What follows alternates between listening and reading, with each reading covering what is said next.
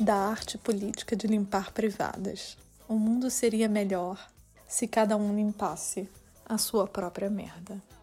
Existem coisas que têm um custo cívico alto e terceirizar a nossa responsabilidade na hora de limpar a própria sujeira é uma delas.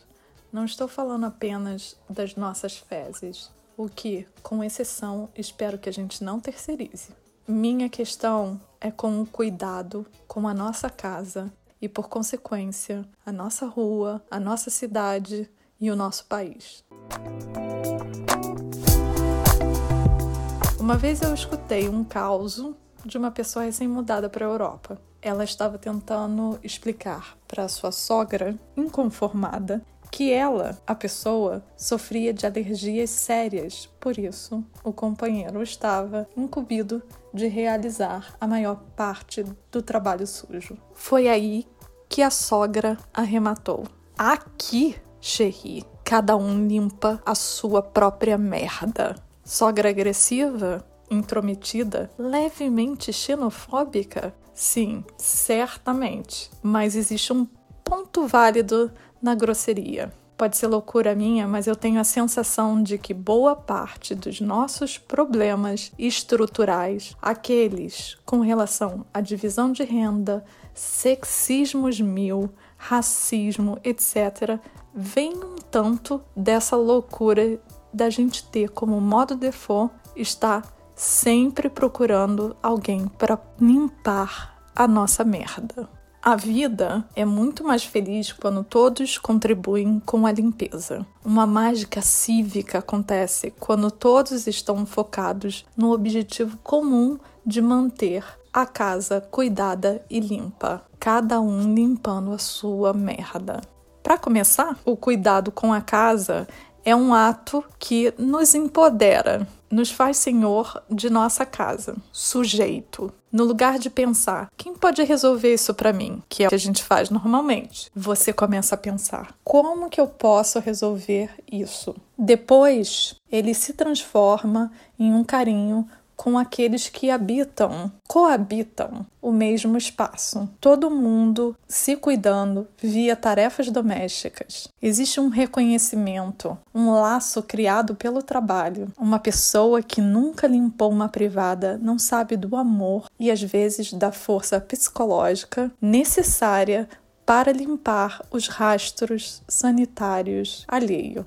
Assim, no lugar de agir no mundo, contando com um terceiro que está ali para limpar os seus dejetos, o seu rastro de destruição, a gente passa a sujar com amor. Eu estou usando esse prato aqui, então vou deixar ele já na máquina de lavar para facilitar o nosso trabalho. Ninguém fica sobrecarregado, exausto, exaurido. As responsabilidades são partilhadas. Parece utopia, mas é bem simples. Veja que não é o trabalho da fulana ou do ciclano, é o nosso trabalho. E isso, gente, muda tanta coisa. Muda a perspectiva, muda a vida comunitária, sexual, psicológica, enfim, é uma coisa maravilhosa, altamente recomendável. O segundo ponto é que a sua casa, o seu oikos, como diriam os gregos, nada mais é que uma versão nano microscópica da vida na cidade e no país. Como esperar uma estrutura mais igualitária e justa de um país quando o trabalho na sua própria casa é terceirizado a preço de banana e com muita exploração envolvida? A gente sabe que o assunto é complexo, que a carga de trabalho doméstico geralmente cai em cima de um braço só, mulheres, mães, etc na maioria das vezes são de uma determinada cor e com determinado endereço no Google Maps. Enfim, limpeza é um trabalho sujo em vários níveis. Ele é repassado de uma mulher exausta para outra que, por necessidade, sujeita-se a uma jornada longa e mal paga de trabalho. Os motivos para isso, como eu disse, são complexos e eu não vou nem ousar entrar nesse assunto agora.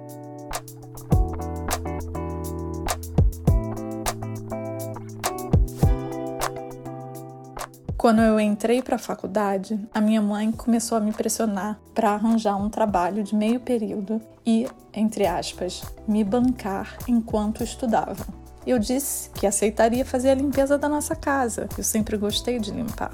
Assim, não teria a questão do deslocamento e os meus estudos não ficariam comprometidos. A minha família ficou tão horrorizada pelo simples fato de eu sugerir essa ideia que o assunto trabalhar para se bancar nunca mais foi mencionado e eu pude estudar em paz. O horror não estava no fato de fazer a limpeza em si, mas antes na minha ousadia e na loucura de pensar em ser remunerada com um trabalho tão humilhante. Era quase prostituição. A menina da Zona Sul ganhando dinheiro limpando casa, a mãe pagando para ela fazer tal trabalho. Que horror! Uma exploração dupla. Essa foi uma lição que eu aprendi rapidinho. A diferença entre indivíduos. E aposto que você também aprendeu. Aquele que suja não pode limpar e vice-versa. Entende como é político limpar a sua merda, significa ir de encontro a essa mentalidade hierárquica. Casa Grande e Senzala, que já deu. Gente, definitivamente já deu. Vou fazer uma parte aqui. Eu realmente gostaria que homens lessem esse texto meninas repassem para a população heterossexual masculina para ver se a ficha cai, porque essa, gente, é uma questão estrutural, uma questão estrutural que caga tudo. Você quer lutar por um país melhor? Quer passar horas do alto do Olimpo debatendo política e economia? Quem é que está limpando a sua privada? Eu acho que essa é uma pergunta que a gente deve fazer antes de começar esse debate. E por falar nisso, a desculpa que eu mais escuto para essa terceirização da limpeza é: eu trabalho demais e eu não tenho tempo. Vou confessar para vocês que eu sei da conveniência dessa justificativa, porque já usei muitas vezes. E vou dizer: não convence ninguém, nem a gente mesma. O problema é que limpar dá trabalho e não há quem dê conta de fazer tudo sozinho. Por isso, eu vou concordar com a sogra indignada francesa. Cada um deveria limpar a sua própria merda.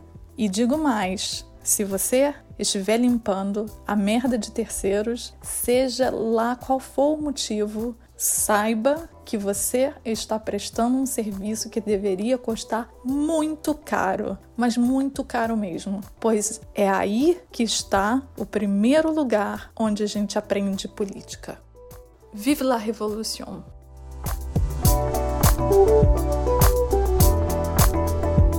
Gente, se vocês quiserem colaborar comigo, saiba que no, na parte escrita da newsletter tem um botãozinho para vocês me pagarem um café. E o que, que é um café para uma pessoa que está aqui ajudando você, tá chegando a eleição, vão te botando no clima de fazer a revolução e queimar tudo. Merece um cafezinho, não merece? Vai lá, aperta o botão e me paga um café, se você não quiser. Outra maneira de você colaborar é assinando essa newsletter maravilhosa que está prestes a acabar em outubro, mas tudo bem, porque você vai ter acesso a todos os textos privados, todos os áudios. Semana que vem temos mais, vai ser uma newsletter fechada para assinantes em que eu vou contar das minhas aventuras em Milão. Então fica aqui, espero que eu tenha conseguido tentar você apertar o botãozinho e assinar a newsletter. Um abraço, um beijo, tchau.